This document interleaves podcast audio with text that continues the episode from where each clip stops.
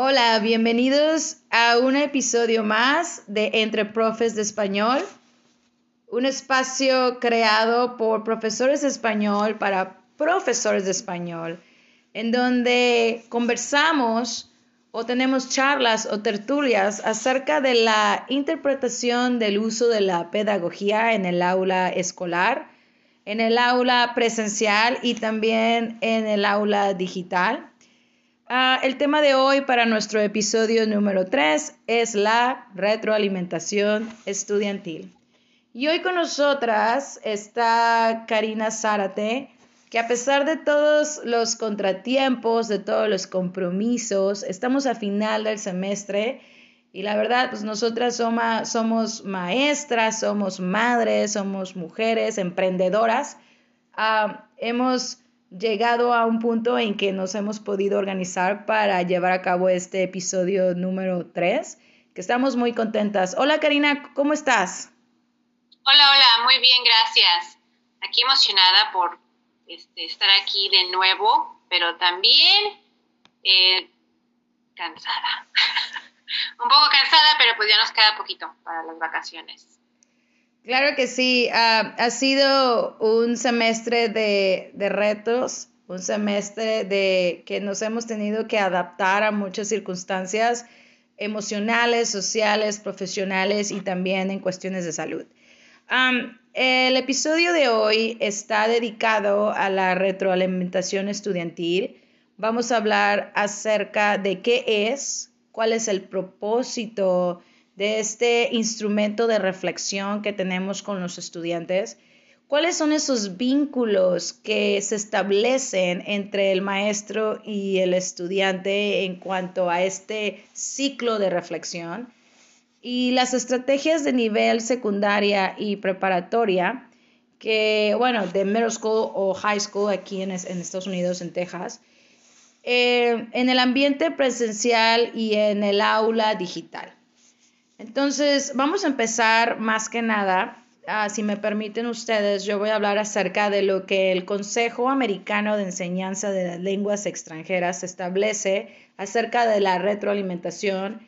Ah, sus siglas en inglés es uh, y la retroalimentación es feedback que usamos diario a diario. La verdad es que lo utilizamos todos los días en, todas, en todas las formas, de forma formal, de forma informal, pero más que nada, um, dice, o el Consejo Americano de Enseñanza de Lenguas Extranjeras aquí en Estados Unidos, dice que es una variedad de oportunidades que establece el maestro, que diseña, que crea el profesor, el maestro de español, para ayudar al estudiante a la autorreflexión de metas de aprendizaje.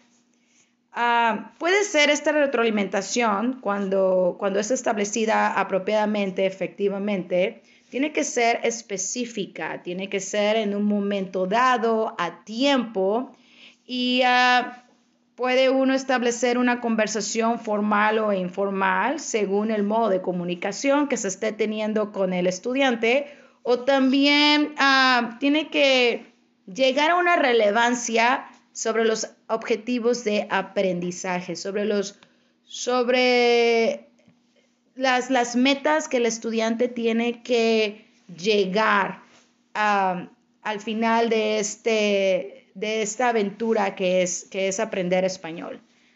Ah, el tipo de retroalimentación que, se, que podemos hablar ah, es muy establecida como la formativa, que más que nada es más informal, que es cuando el profesor, el maestro español, se sienta con el estudiante ah, para hablar de puntos que lo van a ayudar a superarse, que lo van a, lo a llevar a mejorar en el modo de comunicación específico que se está ah, aprendiendo, que se está especializando el estudiante.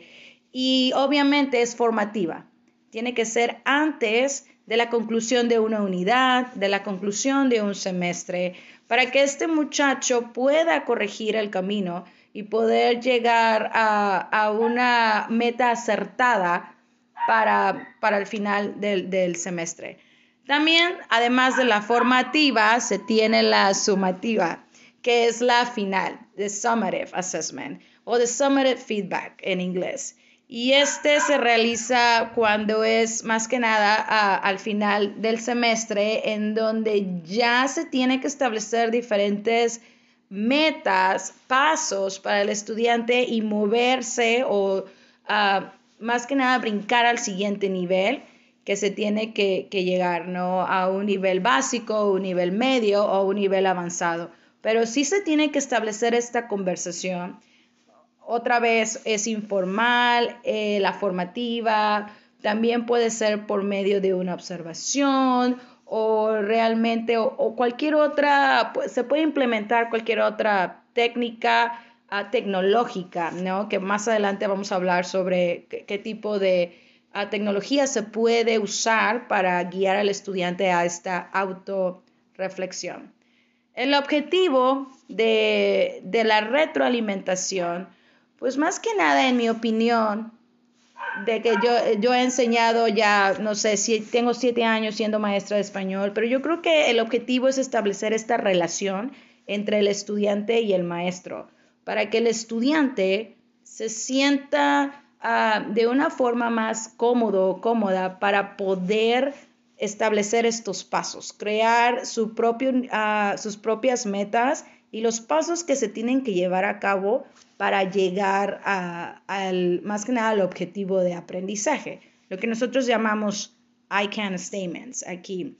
además de eso, eh, la retroalimentación es un, juega un papel fundamental, más que nada en retar al maestro, porque realmente, y, bueno, no sé, Karina me, me, puede ayudar en este punto también, pero retar al profesor porque realmente tenemos que ser muy creativos en diseñar, crear, establecer este tipo de rutinas o guiar al estudiante al uso de la tecnología adecuada que se tiene que usar para llevar a cabo esta reflexión. Porque a veces ah, tal vez la reflexión no es tan relevante o tal vez ah, no hay tiempo necesario para, para formar todo un plan de aprendizaje para el estudiante o tienes más de 200 estudiantes en tu lista que tienes que tomar en cuenta sus necesidades. Entonces, tiene muchos beneficios, pero también tiene muchos retos, tanto para el profesor como para el estudiante.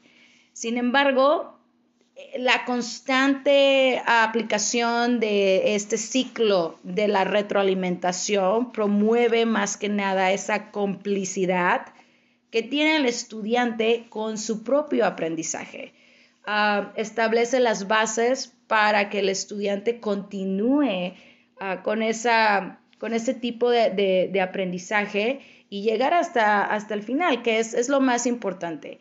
El profesor va a establecerlos, va a establecer como la guía, el proceso y el estudiante le va a dar forma, como una obra de arte, podemos decir, una analogía nosotros le vamos a dar las pinturas y le vamos a dar los pinceles al estudiante y el estudiante tiene que formar esta obra de arte para llegar al punto de crear una obra maestra que es aprender el español y no nada más aprenderlo, Cari, pero también producirlo. ¿Cómo se va a producir? En mi, en mi, opinión, en mi perspectiva, yo considero que el estudiante debe de producir el lenguaje en cualquier nivel nivel 1, nivel 2, nivel 3 y, nivel, y nivel 4. Pero, Cari, a, todo esto acerca de qué es la retroalimentación, cuál es el propósito de la retroalimentación, o tal vez los retos que tienen los profesores ahora con, con toda esta situación del, del coronavirus para poder establecer este tipo de relaciones con los estudiantes. Tú, Cari, ¿qué, opinas acerca de todo esto? ¿Para ti qué es? ¿Cuáles son los retos? ¿El propósito? Cuéntanos, por favor. Pues mira, de acuerdo con, con o sea, 100% de lo que tú dices, pienso que, que es importante ser conscientes de que la retroalimentación deja un impacto en la persona. Y como dijiste hace poco, establecer confianza creo que es sumamente importante, un punto muy importante que, cuando mencionaste lo de la confianza, porque especialmente ahorita, ¿no? Por lo que estamos pasando, creo que eh, el alumno, tenemos que formar algún tipo de, relación con el alumno y que nos tenga confianza y que sepa que, estamos ahí para, para apoyar, apoyarlos y ayudarlos, porque pues si, si están preocupados, si traen ansiedad, si si se cierran por cualquier razón, pues por más que queramos ayudarlos, pues no se va a poder. Entonces, definitivamente es algo que a lo que le debemos de dedicar tiempo y eso es lo difícil, yo creo que ahorita por, por tantas cosas y, y no nada más ahorita, sino siempre el, tiempo ha sido algo eh, muy necesario en, en, lo que en lo que estamos, este, pues en, en nuestra área, pero eh, pues he estado leyendo, siempre me gusta mucho leer las investigaciones y, lo último, ¿no? En, en, este, en cuanto a la pedagogía y todo. Y he estado leyendo investigaciones de, de Rod Ellis, que es un lingüista británico, y explica las diferencias entre la retroalimentación correctiva directa e indirecta. Y, por ejemplo, estuve leyendo que la directa es una estrategia donde se le se le señala al alumno la respuesta correcta y la indirecta es donde se le puede señalar donde hubo una desviación, pero de una manera más, más general, o sea, decirle, no decirle exactamente cuál fue el error, ¿no? Y pues en lo personal, pues siempre prefiero la indirecta, sinceramente, porque así al alumno se le permite reflexionar y tiene que investigar la, la relevancia de su propio error, pero es importante también usar distintas técnicas ¿no? de retroalimentación porque hay que adaptarse a, a las necesidades del alumno. Y, por ejemplo, pues me ha tocado que, que, hay alumnos que prefieren conversaciones, o sea, por ejemplo, en, un, en, en algún examen que se ha escrito, por, tal vez les, les dé yo el, este, los, les haga comentarios escritos, pero les falta ese contacto con uno, esa, conversación es importante para ellos. Entonces creo que es, importante pues tener en mente las necesidades de cada uno y, y, otros prefieren, prefieren recibirlo por escrito, ¿no? Entonces depende también de, cada quien. Pero como dice Alex, pues no hay una receta exacta para, para la retroalimentación, ya sea directa o indirecta de tipo metalingüístico, etcétera. Eh, ahora, un método que a mí me gusta es el que llama Ellis la, la reformulación, o como mencionaste, es el, creo que mencionaste el, recast, ¿no? Que es básicamente lo que, lo que el alumno escribió o dijo y rehacerlo como lo diría un hablante nativo, pero, pero manteniendo el mensaje original lo más posible porque así pues ellos mismos pueden darse cuenta de, cómo pueden comunicar ese mismo mensaje.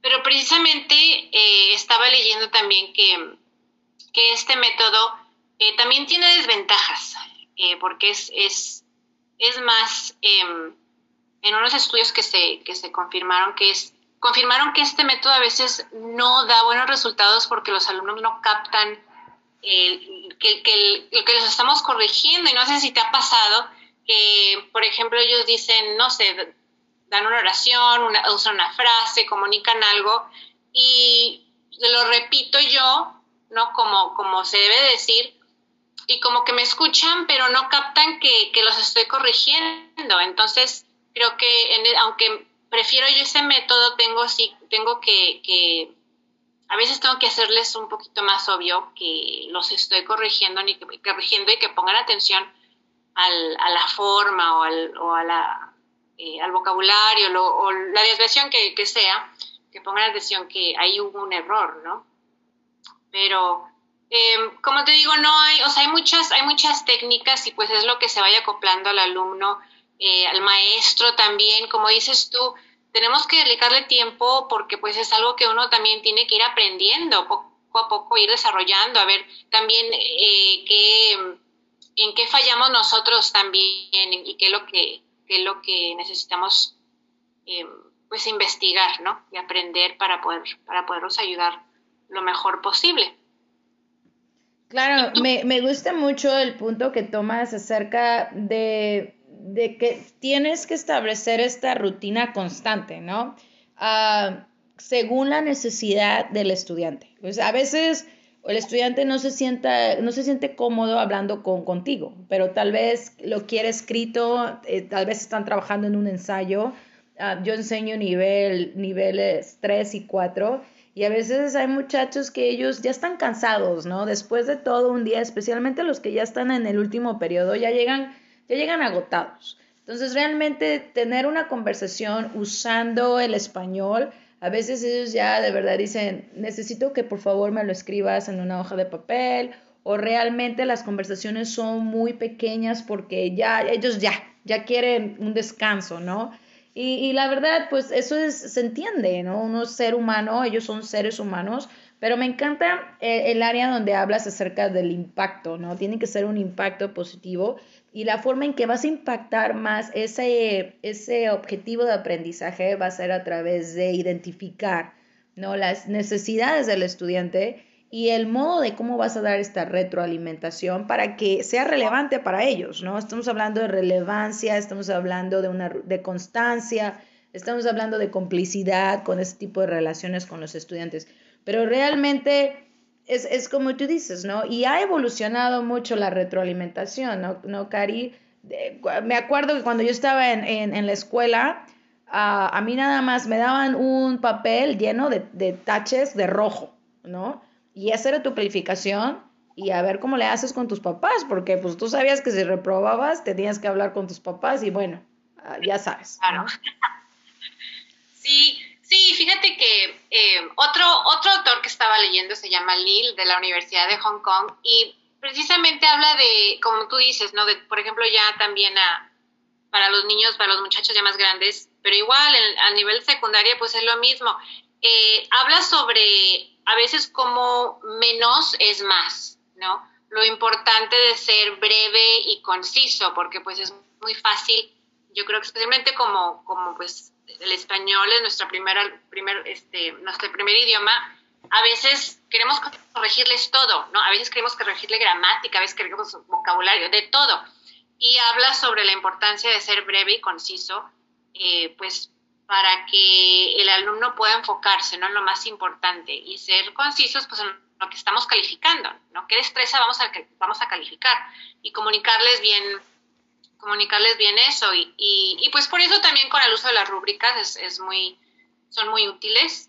Em, pero también a veces, bueno, algo en lo que también me estoy tratando de enfocar es, a veces se nos olvida, creo, o bueno, a mí, eh, comentar sobre la organización y el desarrollo de ideas, ¿no? Cuando están hablando y cuando están escribiendo, porque no todo es, es este, ¿cómo te diré? O sea, no todo es gramática, no todo es metalingüístico. Entonces, eh, también explicarles y ayudarles con el desarrollo de ideas y la organización, porque también afecta el mensaje que están tratando de, comunicar. Entonces, precisamente este último, este último examen que, que tomaron, pues dije, ok, me voy a tratar de enfocar un poco más en las ideas y en el desarrollo que, que digo, claro, mientras se pueda, este, y menos en, en los detallitos, ¿no? No sé si te pasa a ti eso. Claro, pero yo creo que eso es algo natural que nos viene así como de, de, de, maestras, que queremos, pues ese es nuestro trabajo, ¿no? Es ese, y este, date cuenta de, decirle al alumno, ¿no? Date cuenta de este error, corrígelo. Pero sin embargo, fíjate que yo hablando con uno de mis subdirectores, porque en todo, todo es una transición de aprendizaje también para nosotras, para las maestras ¿no? de español. Pero estaba hablando con un, con un subdirector y él me decía, ¿sabes qué, Diana? Ah, tienes que identificar, y eso también es un estudio y es una nueva tendencia que, que, que ya lleva muchos años, ¿no? Pero él me decía, ¿sabes qué? Tienes que identificar las áreas positivas del estudiante. Y ya que tienes las áreas, ¿cuáles son sus fortalezas?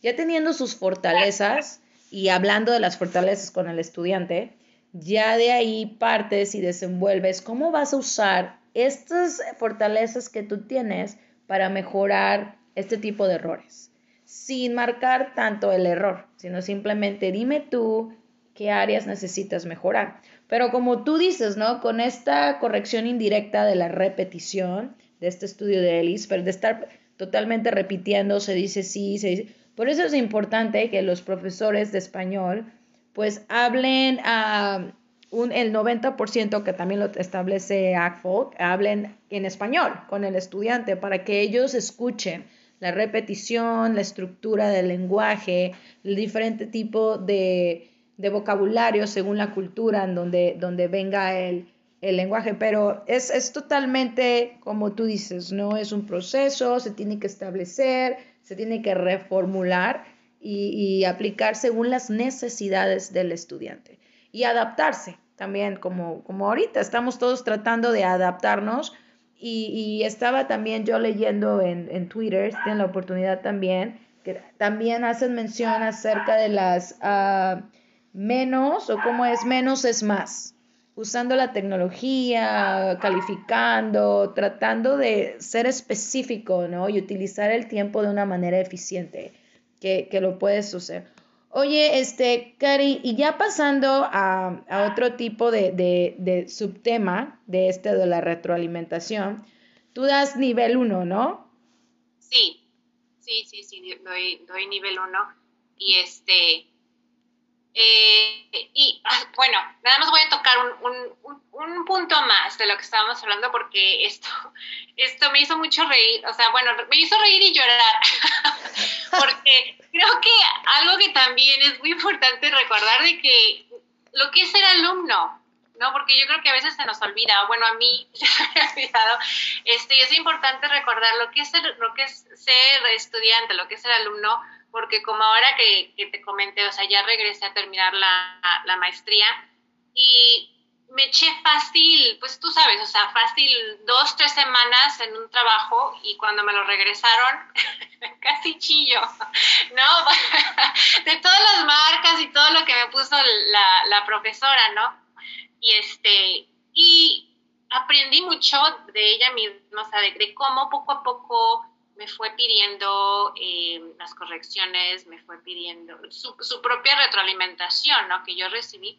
Entonces, de ahí también me pesqué y dije, no, pues, así como sentí yo, o sea, y después de, de, esforzarme tanto y después de dedicarle tanto tiempo y después de pensar que había entregado ya una maravilla, este, los pobres, nuestros pobres alumnos, pues hacer, a veces así yo creo que los hacemos sentir, ¿no? Entonces yo creo que también es importante acordarse lo que es eh, entregar algo a, lo que le hemos dedicado tanto tiempo y ser sensibles, ser este, ser sensibles y tener eso, tomar eso en cuenta, ¿no? Del alumno, que, es muy fácil poder, eh, pues, como te dije al principio, ¿no? Tenerles, tener un impacto positivo o, o negativo y dejarlos, pues, dejarlos muy, muy desanimados, ¿no? Y al contrario, tenemos que levantarles el ánimo y, que sigan adelante. Pero bueno, nada más quería hacer ese comentario.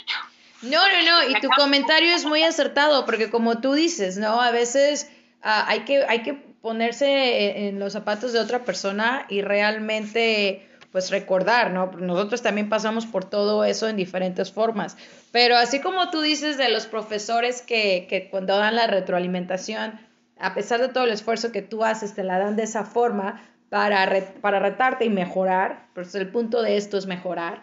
Este, también está, están también los, los alumnos y por eso es importante que cuando uh, en la planificación, en el proceso de planificación con, con otros profesores, es darle ese tiempo para la retroalimentación y la reflexión asertiva para los estudiantes, porque también es como tú dices, ¿no? Están los estudiantes que se esfuerzan al mil y luego tú no les das ningún tipo de retroalimentación por cualquier tipo de circunstancias. No tienes tiempo, tienes juntas, tienes, bueno, cualquier circunstancia.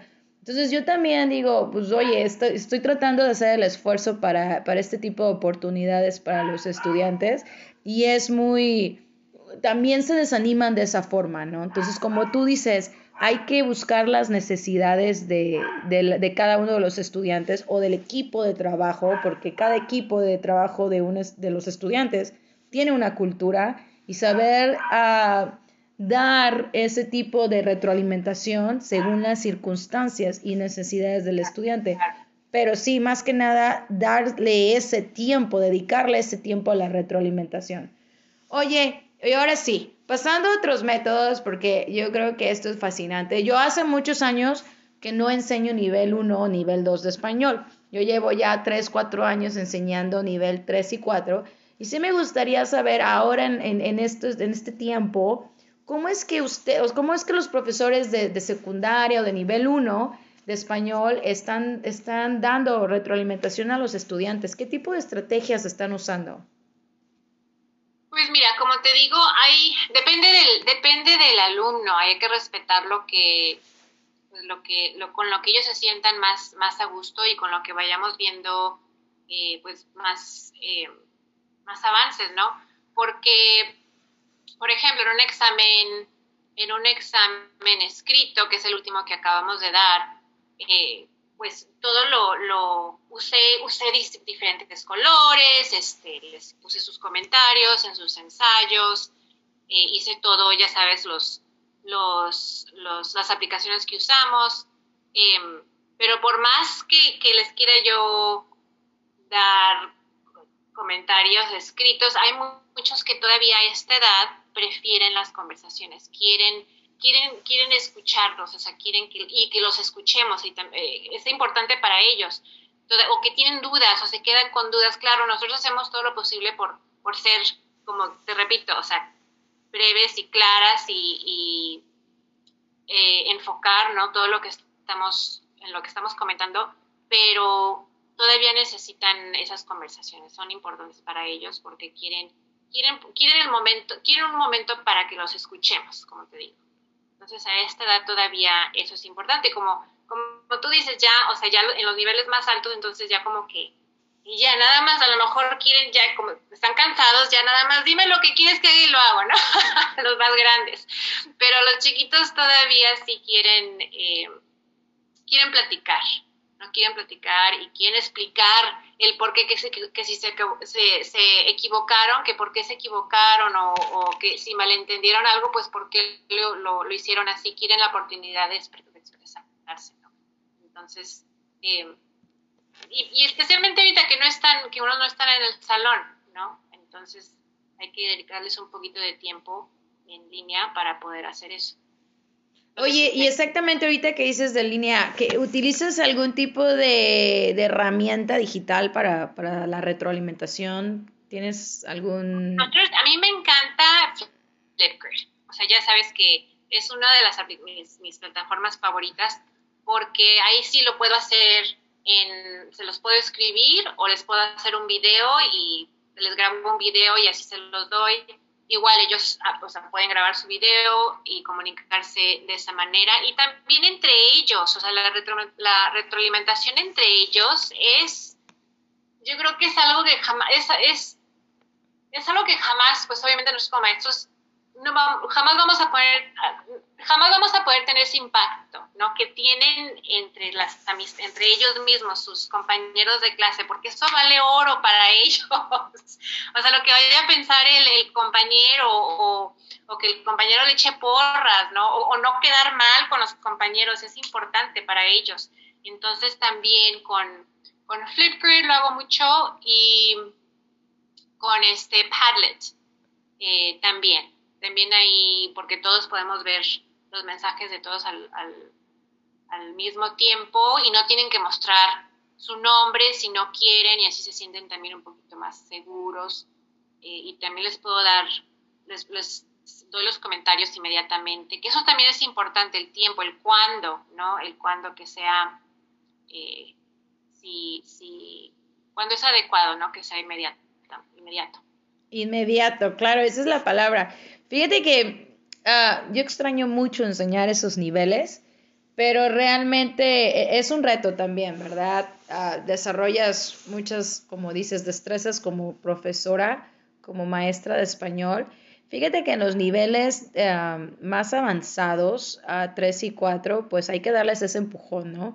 A los estudiantes para poder, y la repetición es importante, como tú decías, pero en el aula presencial, Ah, también las conversaciones formales e informales a, tiempo, específicas, como hemos estado comentando, las autoevaluaciones y también las evaluaciones ah, con los compañeros son, valen oro, ¿eh? yo estoy totalmente de acuerdo.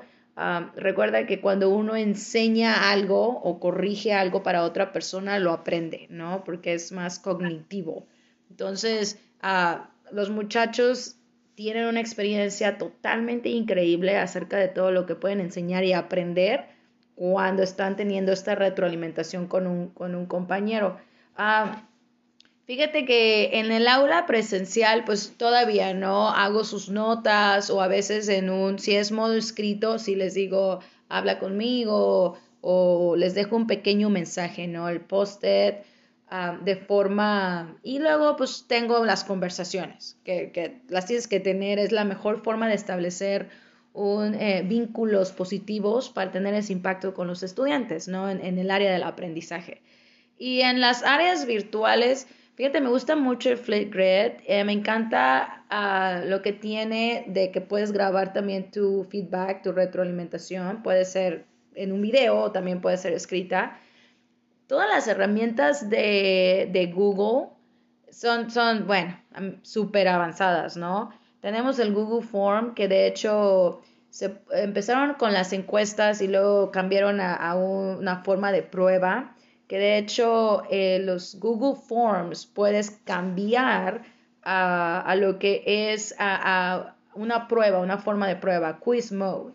Y ahí tú puedes, ah, de hecho, escribir la retroalimentación ah, a los estudiantes. Puedes también ah, darles la calificación al momento con la retroalimentación o puedes, de hecho, esperar a que todos los estudiantes hayan terminado de tomar la prueba para dejarles saber su calificación de manera grupal en un momento.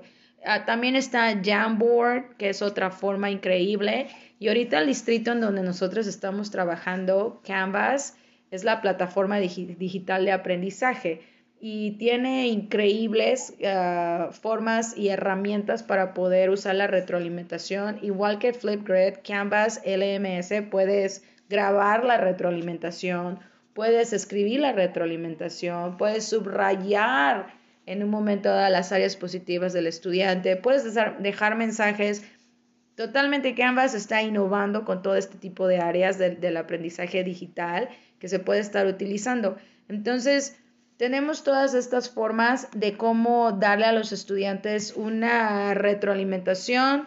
Ah, Karina, ¿algo más que quieras agregar? No, no, no, creo que lo has dicho muy bien. Eh, pues pienso que la, la técnica que se use y el, método que se use o, las aplicaciones o las herramientas que se usen, yo creo que una de las cosas que más, más, este, me tengo, la que más me gusta enfocarme es que les permite tiempo, o sea, les permite tiempo para reflexionar. Creo que mientras haya eso, ya lo demás, pues se puede, puedes ir escogiendo lo que te guste más, lo, con lo que te sientas más cómoda, ¿no? Para aplicar en el salón, pero ese tiempo creo que no puede faltar. El tiempo para reflexionar, el tiempo de darle al alumno para reflexionar, creo, creo que es clave para mí. La verdad es que sí, y, y, claro, eh, cualquier método que uses, si el estudiante no se siente cómodo, no se siente realmente, no va a haber un avance, no se va a poder dar la, la autorreflexión y bueno, y también hay que saber guiar al estudiante cómo hacerlo, ¿verdad? Porque yo he visto que muchos profesores se desesperan de que dicen, no, es que este estudiante no sabe, no puede. Le digo, pues no, o sea, obviamente no sabe y no puede porque nadie le ha enseñado, ¿no? Entonces toma esa oportunidad para enseñarle, porque pues para eso estamos aquí, para que ellos sepan. Entonces, si aprende mucho de esa experiencia bien, si aprende poco, pero aprende algo, ¿no? Algo positivo y es el impacto que tú le puedes dar según las necesidades, como, como tú estabas diciendo. Oye, Karina, pues muchas gracias por, tu participación.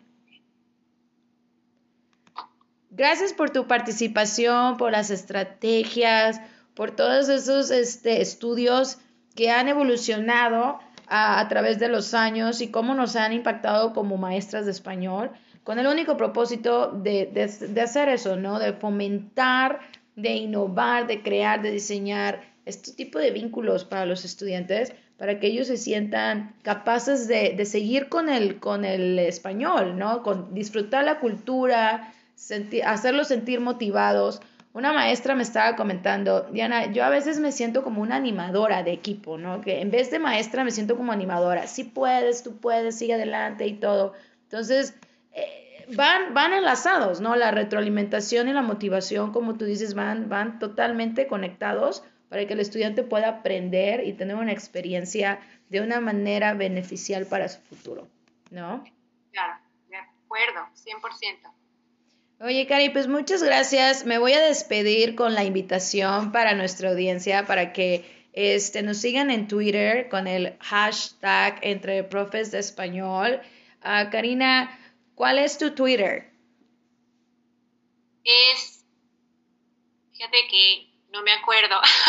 Bueno, no te preocupes, yo te ayudo. Es este arroba Teach Texas uh, TX. Y luego ah. el mío es arroba SRA, señora, abreviado Diana Rey. A cualquier comentario, pregunta o tal vez alguna sugerencia, pueden dejarnos a, este, sus comentarios en, Twitter, totalmente aceptados. Nosotros estamos aprendiendo. Nosotros, no somos uh, comunicólogas, no fuimos a la escuela de comunicación, sino simplemente fue la idea de juntarnos para este proyecto y aprender y, y transmitir nuestras experiencias con otros profesores. Oye, este, Cari, ¿quieres comentar que para el próximo, para el próximo episodio va a ser un episodio súper uh, emocionante y súper... Ah, sí, viene, viene Ninfa, Ninfa Loera, ¿verdad? Sí. Claro, viene Ninfa Loera, yay, Ninfa Loera ya aceptó la invitación, ya nos aceptó la invitación para Entre Profes de Español. Y ella va a estar en nuestro siguiente episodio, en este podcast de Entre Profes de Español, va a estar hablando acerca de el aprendizaje emocional y social en relación al aprendizaje del español, ¿no? Y, Importantísimo. Claro. Y es lo que lo hemos todo comentado por estos últimos minutos, que, que realmente es eso, ¿no? Cómo vamos a establecer ese, ese tipo de enlaces sociales y emocionales con el estudiante para que aprenda. ¿no? Claro. Bueno, pues, ¿algo más, Cari? Eso es todo, eso es todo por ahora. Muchísimas gracias. Es, es un, eh, me encantó el tema, un tema súper, súper importante, súper interesante y pues hay que seguir adelante. Claro que sí, pues muchas gracias por escucharnos y los esperamos a la próxima emisión del episodio Número 4 de Entre Profes de Español, un espacio para el diálogo entre profes de español creado por profesores de español. Muchas gracias, hasta luego. Gracias, hasta luego.